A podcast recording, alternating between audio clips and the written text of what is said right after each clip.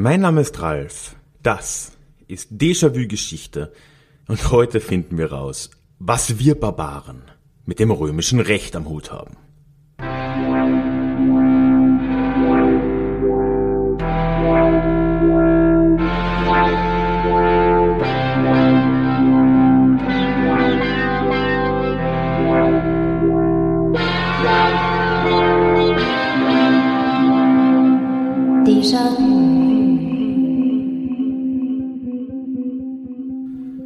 Ja, hallo und herzlich willkommen zurück zu dieser neuen Folge des Déjà-vu Geschichte Podcast.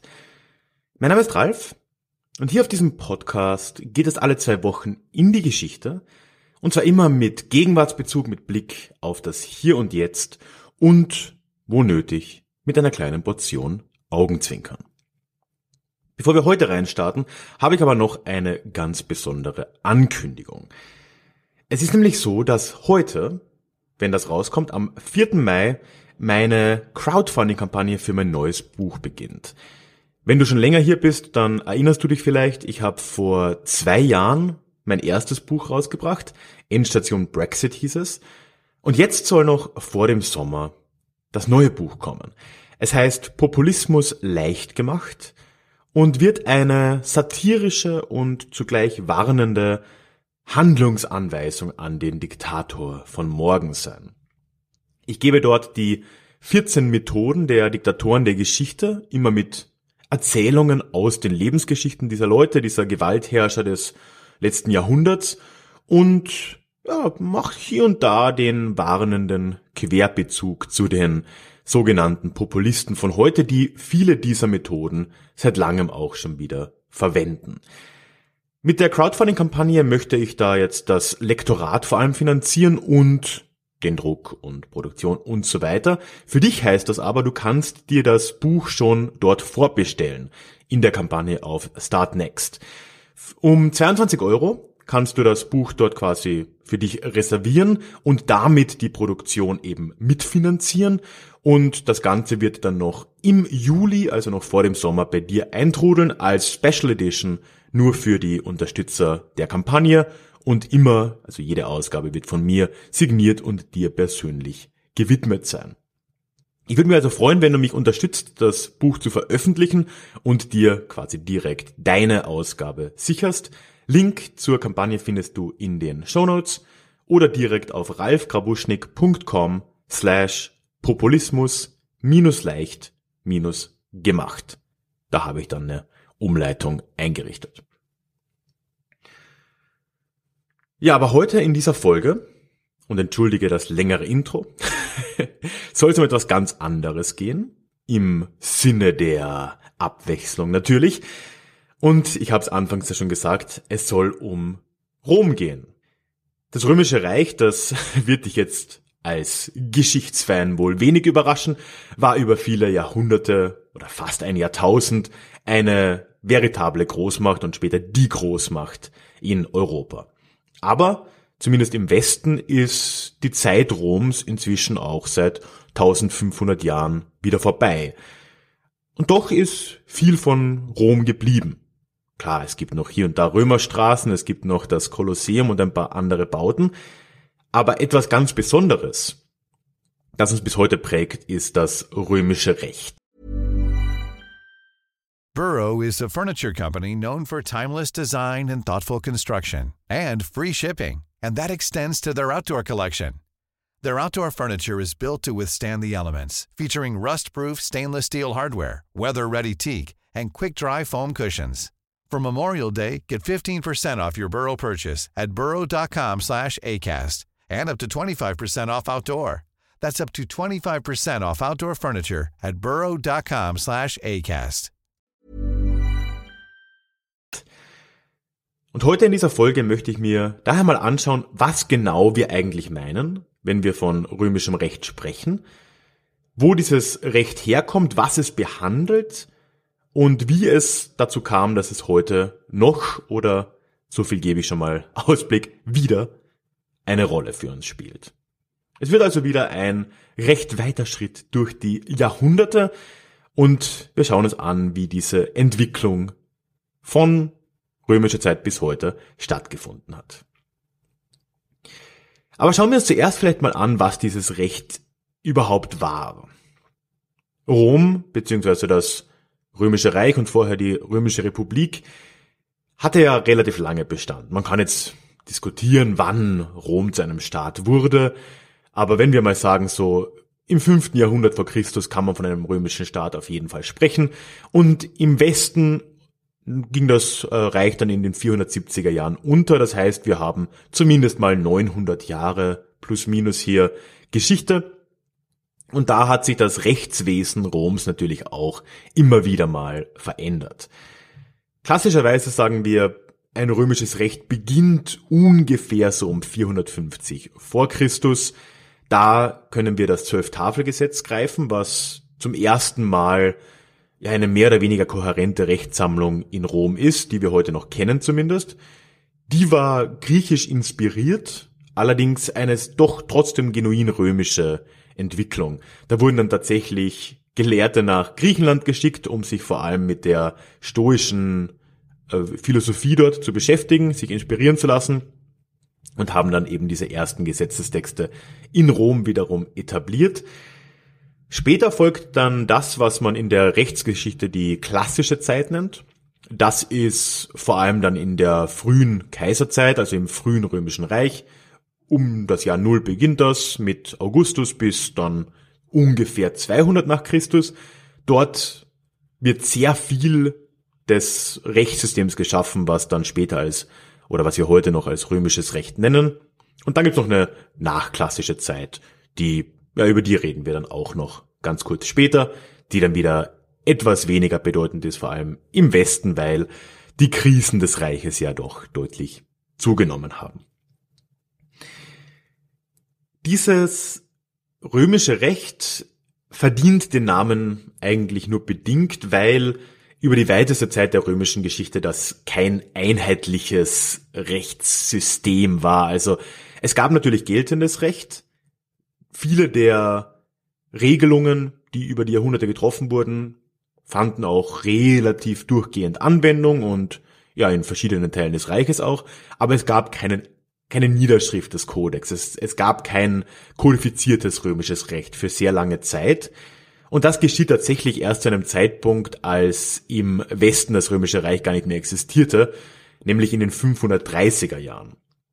Da wird von Kaiser Justinian, dem wohl bedeutendsten oströmischen Kaiser und ich würde behaupten, einem der spannendsten römischen Kaiser überhaupt, ein, eine Kodifizierung veranlasst und erst da, soweit wir es wissen zumindest, wird erstmals das römische Recht, also das damals noch geltende römische Recht, zusammengetragen und dann auch weiter ergänzt. Und das ist jetzt ein Zeitpunkt, wo wir das zum ersten Mal wirklich greifbar haben aber parallel dazu muss man auch sagen, dass sehr kurz danach schon die Gesamtheit oder zumindest weite Teile des römischen Rechts, ob nun kodifiziert oder nicht, in Westeuropa auch schon wieder in Vergessenheit geraten sind. Wir sind ja immer noch in der Zeit der Völkerwanderung, mehr oder weniger.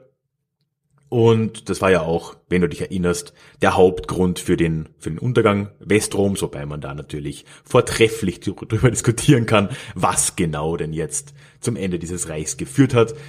Aber natürlich die Völkerwanderung und die, äh, ja, die Einwanderung von Germanen ins römische Reichsgebiet war natürlich ein großer Faktor. Und diese Germanen haben ja dann nach Untergang des Weströmischen Reichs ihre Nachfolgegesellschaften im Gebiet des, des ehemaligen Reichs begründet und dort auch ihre eigenen Rechtsvorstellungen mit eingebracht. Das heißt, das römische Recht wurde in diesen Gebieten immer weniger befolgt, immer weniger beachtet und natürlich, wie so vieles andere auch, kaum noch niedergeschrieben. Und stattdessen hat sich dann in den nächsten Jahrhunderten im frühen Mittelalter ein neues Rechtswesen etabliert, das wir heute als Gewohnheitsrecht bezeichnen.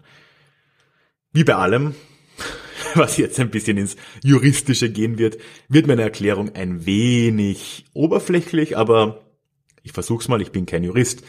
Gewohnheitsrecht im germanischen Sinn von damals, es gibt aber auch heute noch ein Gewohnheitsrecht, ist im Prinzip die Meinung oder die Einstellung, dass etwas, das weit um anerkannt ist und was in der Vergangenheit bereits schon so gehandhabt wurde, auch richtig so ist. in irgendeiner Form. Außer man hat ein Argument dagegen. Das heißt, man schaut halt, was in einem gewissen Gebiet üblich ist, was als Norm angesehen wird, was in der Vergangenheit vielleicht auch schon behandelt wurde und das wird dann als juristisch richtig und als legal, in welcher Form auch immer, dann anerkannt. Dieses Gewohnheitsrecht führt im Laufe des Frühmittelalters und bis ins Hochmittelalter dann in Westeuropa dazu, vor allem in, im Heiligen Römischen Reich, aber durchaus auch in Frankreich und anderswo, dass es ein neues System jetzt gibt, mit dem Recht ausgehandelt wird, das dem römischen Recht äh, nicht mehr sonderlich ähnelt. Es gibt dann im Hochmittelalter Laiengerichte, die dieses Gewohnheitsrecht interpretieren. Das heißt, es sind Leute, die keine formelle Ausbildung haben und ja, die halten Gericht und versuchen im Rahmen dieser, dieses Gewohnheitsrechts zu beurteilen, was als Norm gilt, was in der Vergangenheit als Norm gegolten hat, was eben eine Gewohnheit ist und das wurde dann entsprechend eben auch Recht gesprochen. Man kann sich schon vorstellen, dieses Recht war lokal extrem unterschiedlich. Es gab gerade im Heiligen Römischen Reich wenig, was im gesamten Reich gegolten hat. Und je nach Region, je nach Fürstentum, je nach, je nach Ort auch, gab es deutliche Unterschiede, was die Rechtsprechung anging. Und das Gewohnheitsrecht eines jeweiligen Ortes konnte sich sehr stark unterscheiden von dem des Nachbarortes und nochmal viel deutlicher von dem einige hundert Kilometer weiter. Ja, und jetzt kommt aber ein Zeitpunkt und ein Ereignis, das dieses System auf den Kopf stellen würde. Und das ist etwas, was man in der Geschichte gar nicht mal so oft hat, denn es hat mit einem Dokument zu tun, das jetzt im 11. Jahrhundert bearbeitet wird und das quasi im Alleingang, wobei man da diskutiert, inwiefern das stimmt, aber quasi im Alleingang das römische Recht zu, ja, dem römischen Recht zu einer Renaissance verhilft. Fast im wortwörtlichen Sinn. Nämlich taucht jetzt die sogenannte Litera Florentina auf. Die Litera Florentina ist eine Abschrift der Gesetzessammlungen von Justinian. Beziehungsweise eines Teils davon, der sogenannten Digesten. Die Digesten sind der Teil dieser, dieser Sammlung äh, Justinians, die sich auf das noch geltende vorbestehende römische Recht bezogen haben, eben wie der Name schon sagt, ne, die Gästen eine, eine Verdauung des vorherrschenden Rechts zu der Zeit. Die sind in der Litera Florentina zum größten Teil auf Latein erhalten, was natürlich für die Forscher in Europa einen, einen großen Vorteil mitbrachte. Es gab natürlich Menschen, die des Griechischen mächtig waren, klar, aber das Latein war natürlich doch deutlich zugänglicher. Und jetzt ab dem 11. Jahrhundert wird vor allem in Bologna diese Litera Florentina neu bearbeitet. Und das würde wirklich alles ändern, was das Rechtswesen in Europa anging. Es machen sich dort Menschen an die Arbeit, die später als Glossatoren in die Geschichte eingehen würden. Diese Glossatoren haben Glossen erstellt zu diesen Gesetzen. Das heißt, sie haben Anmerkungen gemacht, entweder auf der Seite des Dokuments, also nicht des Originaldokuments, sondern von Abschriften oder auch zwischen den Zeilen. Und später wurden dann sogar noch Kommentare dazu ergänzt, um was in diesen äh, die Gästen eben steht, auch auf die moderne mittelalterliche Welt anzuwenden. Und so wurde mit der Zeit, und zwar relativ schnell, über nur wenige Jahrzehnte, diese Litera Florentina vollkommen glossiert, vollkommen bearbeitet und kommentiert und äh, erhält auch einen neuen Namen, der uns heute noch ein Begriff ist, nämlich diese gesamte römische Gesetzessammlung wird nun als Corpus Juris Civilis bezeichnet. Also äh, wie, wie übersetzt man das? Der Korpus des zivilen Rechts, Körper des zivilen Rechts. Irgend sowas ist Juristen auf jeden Fall, würde ich behaupten, heute noch ein Begriff. You should celebrate yourself every day. But some days you should celebrate with jewelry. Whether you want to commemorate an unforgettable moment or just bring some added sparkle to your collection, Blue Nile can offer you expert guidance and a wide assortment of jewelry of the highest quality at the best price. Go to BlueNile.com today and experience the ease and convenience of shopping Blue Nile, the original online jeweler since 1999. That's BlueNile.com. BlueNile.com. Das heißt, durch die Bearbeitung der Digesten, die in der Litera Florentina gefunden wurden, wird altes römisches Recht jetzt nochmal, ja, neu kodifiziert ist stark, aber zumindest neu bearbeitet, neu interpretiert. Parallel findet etwas Ähnliches statt im kanonischen Recht, also auch das Kirchenrecht etabliert sich jetzt relativ stark am römischen Recht. Und ganz wichtig, die Leute, die nach Bologna strömen, um da an den Forschungen teilzunehmen und über das römische Recht zu lernen, in Bologna entwickelt sich parallel auch die erste echte Universität Europas. Die gehen natürlich auch dann mit der Zeit wieder zurück in ihre Heimatländer und bringen ihr Wissen über römisches Recht wieder mit. Und über die nächsten Jahrhunderte kommt es nun zu einem Prozess, wo das alte römische Recht in weiten Teilen Europas wieder an Stellung gewinnt und in vielen Teilen das Gewohnheitsrecht nun wieder abzulösen beginnt.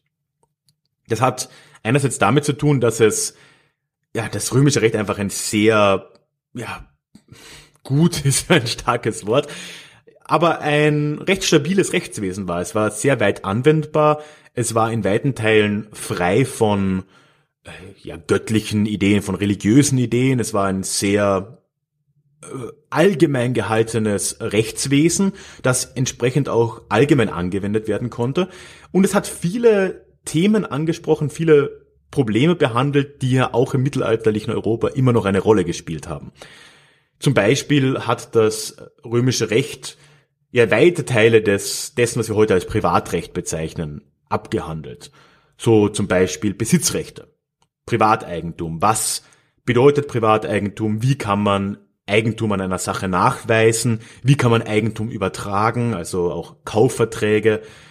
Andere Themen waren zum Beispiel auch Eherecht, Scheidungsrecht, also wirklich alle möglichen Themen, die einfach sehr praxisnah waren, die auch im Mittelalter eine Rolle gespielt haben und die sich jetzt angeboten haben zu verwenden, weil natürlich damit auch im Gegensatz zum Gewohnheitsrecht ein mehr oder weniger allgemeines Recht über größere Distanz möglich war, weil diese römischen Gesetzestexte, die waren tatsächlich fast universal anwendbar in vielen Teilen. Und das hat den großen Reiz ausgemacht. Und über die nächsten Jahrhunderte bis ungefähr 1500 plus minus setzt sich dieser Siegeszug des römischen Rechts in Westeuropa dann auch fort. Hat natürlich parallel viel damit zu tun, dass es zu einer langsamen Zentralisierung in den Staaten kommt, die wiederum ein Interesse daran haben, ein einheitliches Recht zu haben. Da spielt vieles mit. Aber wir können sagen, obwohl es vorher 500 Jahre fast vergessen war, vom 11. bis ins 15. Jahrhundert feiert das römische Recht jetzt dank der Glossatoren und dank der Bearbeitung in Bologna eine veritable Renaissance. Es gibt Ausnahmen, auf die ich durchaus kurz zu sprechen kommen will. Ich habe jetzt immer gesagt, in weiten Teilen Westeuropas. Und man könnte eigentlich sagen, dass es ist fast das gesamte kontinentale Westeuropa. Die einzige Ausnahme ist, wie so oft, das gute alte England. Denn dort hat sich das römische Recht in dieser Zeit so gut wie gar nicht durchgesetzt. Später dann in Teilen schon. Aber zu dem Zeitpunkt war England schon ziemlich anders als der Rest des Kontinents. Es hat sich nämlich ab dem 11., aber vor allem ab dem 12. Jahrhundert dort schon das herausgebildet, was heute als, als Common Law gilt. Und Common Law ist dir vielleicht ein Begriff, wenn vielleicht auch nicht vom Namen her. Das ist etwas, was in Großbritannien oder aber auch in den USA, anderen Teilen des britischen Commonwealths auch immer noch äh, ja, vorherrschend ist und ist ein Recht, das sehr stark auf Präzedenzfälle aufbaut. Das kennst du ja wahrscheinlich, ist irgendwo, wahrscheinlich gibt es eine gewisse Nähe zum Gewohnheitsrecht. Ich will mich da nicht aus dem Fenster lehnen. Im Kern bedeutet es, dass geschriebene Gesetze weniger Gewicht zukommt und gerichtliche Entscheidungen der Vergangenheit mehr Gewicht genießen. Das heißt, im Common Law ist es so, wenn in der Vergangenheit zu einem Thema, das ident oder fast ident ist zu einem aktuellen Thema, dann hat sich der Richter im aktuellen Fall an dieser vergangenen Entscheidung zu orientieren. Außer natürlich, er konnte gut argumentieren, warum der jetzige Fall anders war. In dem Fall konnte er dann ein anderes Urteil fällen, was dann wiederum in Zukunft in Betracht gezogen werden muss in anderen Fällen. Und dieses Common Law war zu dem Zeitpunkt, als von Bologna ausgehend das römische Recht über den, den Rest Westeuropas hinwegschwappte, so weit etabliert und auch so zuverlässig, dass es wohl wenig Notwendigkeit gab, in Großbritannien oder damals noch in England dieses römische Recht zu übernehmen. Wie gesagt, später dann in Teilen geschah das doch. Das heißt, wenn wir jetzt zusammenfassen, um das Jahr 1500 haben wir wirklich eine ja, unwahrscheinliche Entwicklung jetzt mitgemacht. Das alte römische Recht, das im römischen Reich vorgeherrscht hatte, wenn auch nicht kodifiziert, das erst im 6. Jahrhundert kodifiziert wurde, dann im Westen gleich wieder mehr oder weniger in Vergessenheit geraten ist, das wurde jetzt wiederentdeckt, innerhalb weniger Jahrzehnte bearbeitet und hat einen neuen Siegeszug angetreten über die nächsten 500 Jahre. Das ist schon mal eine Geschichte, die äh, beachtenswert ist, würde ich mal sagen. Also äh, hört man nicht alle Tage. Über die nächsten Jahrhunderte gibt es dann eine neue Vermischung. Es gibt einen neuen Kampf, also das, das römische Recht bildet jetzt vielerorts die Grundlage der modernen Staatswesen oder der, der modernen Rechtswesen zumindest. Es kommen jetzt aber neue Einflüsse rein, vor allem von Seiten des Naturrechts. Auch da wieder, ich werde das wahrscheinlich unfassbar schlimm verallgemeinern, aber das Naturrecht geht im Kern davon aus, dass gewisse Dinge naturgegeben sind. Die sind vorgegeben, sind nicht durch das Recht gegeben und sind deswegen rechtlich nicht angreifbar.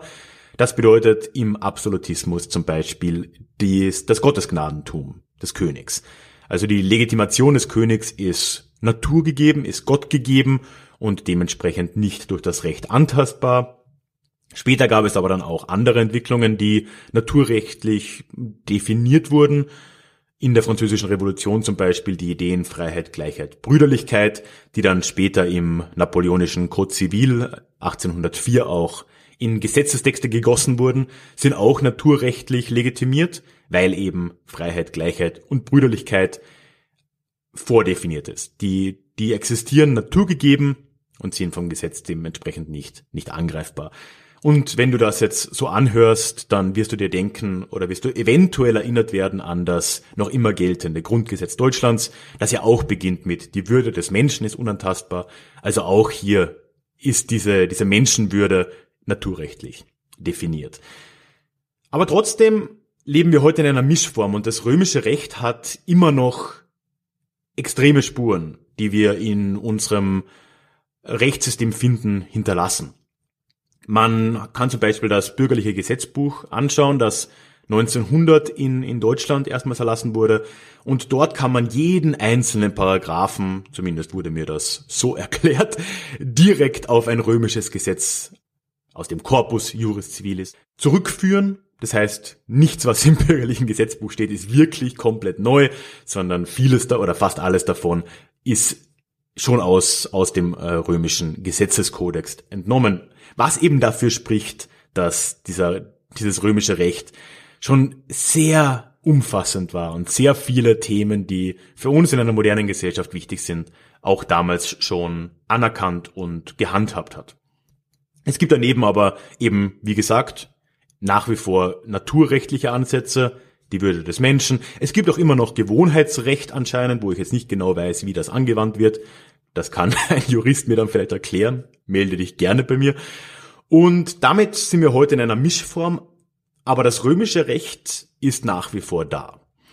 Und das ist meiner Meinung nach wirklich eine faszinierende Geschichte, die sich da über 1500 Jahre zumindest abgespielt hat, von der Kodifizierung unter Justinian bis heute mit massenhaft Auf- und Abbewegungen. Und letzten Endes sagt uns das unfassbar viel über die breite Anwendbarkeit dieses römischen Rechts. Es sagt uns aber natürlich auch deutlich mehr nochmal über die über den Fortschritt, den die römische Zivilisation damals tatsächlich schon erreicht hat und schlicht und ergreifend auch die Qualität der Gesetze, die dem dann entsprungen sind, zumindest in weiten Teilen. Damit sind wir auch am Schluss angekommen. Ich würde mich wie immer sehr über Kommentare von dir freuen. Wenn du mehr Ahnung hast über die, die heutige Gesetzeslage, wie die Konzepte römisches Recht, Naturrecht, äh, Gewohnheitsrecht zusammenspielen, äh, melde dich gerne bei mir. Das habe ich zumindest nicht im Rahmen meiner Recherchemöglichkeiten jetzt äh, rausfinden können oder da fehlt mir einfach auch das Grundwissen. Das hätte dann zu lange gedauert, würde mich aber brennend interessieren. Aber generell freue ich mich über deine Gedanken. Das heißt, du kannst auf der Website unter diesem Podcast kommentieren. Lass mir deine Gedanken gerne da. Einen Link dorthin findest du in den Show Notes. Und ja, ich würde mich sehr freuen. Wenn du regelmäßig eine Dosis Geschichte in deinem Postfach haben willst, dann ist das natürlich auch möglich. Und zwar im Newsletter. Auch dorthin findest du in den Shownotes einen Link. Es gibt dort auch noch ein paar kleine Dankeschöns, ein Hörbuch von mir exklusiv zum Beispiel, ein paar andere Dinge. Und du kannst auch direkt dorthin gehen, wenn du auf deja-vue-geschichte.de gehst. Dann nochmal die Erinnerung, Das ist mir gerade wichtig. Ab heute ist das Crowdfunding online und du kannst dir mein neues Buch Populismus leicht gemacht direkt vorbestellen. Für 22 Euro kriegst du deine Ausgabe persönlich von mir signiert und dir gewidmet und die kommt noch im Juli zu dir nach Hause. Und damit kannst du die Produktion, das Lektorat vor allem und ein paar andere kleinere Kosten ja, kofinanzieren, was mich natürlich extrem freuen würde. Einen Link zur Kampagne findest du in den Show Notes oder du gehst direkt auf meine Website, da habe ich eine Umleitung auf ralfgrabuschnick.com slash Populismus minus leicht minus gemacht. Vielen herzlichen Dank dafür. Dann äh, zu guter Letzt habe ich noch eine, eine andere Ankündigung. Und zwar gibt's aktuell eine kleine ja, Versuchsserie von mir auf der Podcast-Plattform Podimo zu hören. Falls du da schon bist, kennst du das vielleicht. Podimo ist eine, eine App, die gerade da versucht, Fuß zu fassen in Deutschland. Ist so eine Mischung aus einem normalen Podcatcher und Spotify, würde ich mal sagen. Das heißt, man kann dort alle öffentlichen Podcasts ganz normal kostenlos hören. Zum Beispiel auch Déjà-vu Geschichte, der ja immer kostenfrei und allgemein verfügbar bleiben wird. Es gibt aber auch exklusive Podcast-Formate, wo man dann ein Abo braucht. Das will ich dir nicht einreden, aber wenn du schon dort bist, zufällig, dann kannst du dort aktuell eine kleine Minishow von mir hören namens Ein bisschen Zeit. Da gehe ich alle zwei Wochen in fünf bis zehn Minuten auf ein Thema ein, das ich in der Hauptfolge hier auf Déjà-vu behandelt habe. Also ein, ja, einen Teilaspekt des großen Themas. Aktuell wird zum Beispiel dann nächsten Montag dort eine kurze Minifolge zur Geschichte der Litera Florentina erscheinen, wo ich nochmal ein bisschen genauer darüber spreche, wo dieses Dokument herkam, wann und wo in Italien es auftauchte und wie es dazu kam, dass es dann in Bologna bearbeitet wurde. Ja, schau dir das gerne an, wenn du dort bist, wenn dich das interessiert oder lad dir die App auch gerne runter, um dir das mal anzuschauen. Und ansonsten hören wir uns aber wie gehabt hier wieder zu unserem nächsten Déjà-vu in zwei Wochen. Bis dahin. Tschüss.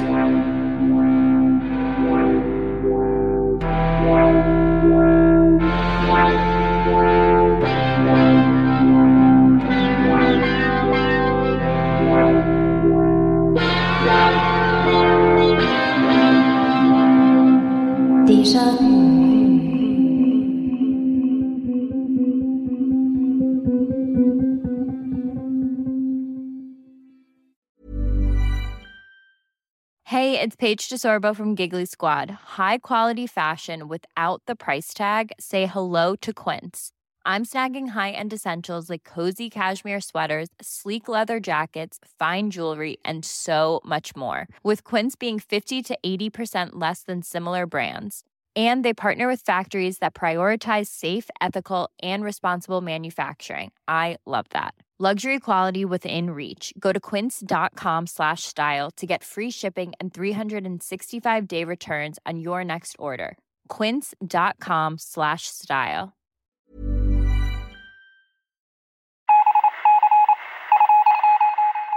Möchtest du dich noch mehr mit Geschichte beschäftigen? Dann werde doch Teil der Community und hol dir deine persönliche Dosis Geschichte regelmäßig ins Postfach. Mit dem Déjà-vu Geschichte Newsletter. Dort erwarten dich abwechslungsreiche Geschichte-Häppchen, zweimal im Monat, direkt in dein E-Mail-Postfach. Austausch mit mir, ich kann dich erreichen, du kannst mir direkt antworten und ich melde mich auch garantiert wieder zurück. Und als Dankeschön das exklusive Hörbuch Psoffene Geschichte, wie Alkohol die Geschichte prägte. Direkt zum Download nach deiner Anmeldung. Alle weiteren Infos zum Newsletter findest du verlinkt in den Show Notes oder auf ralfgrabuschnik.com slash newsletter. Ich würde mich sehr freuen, dich dort begrüßen zu können.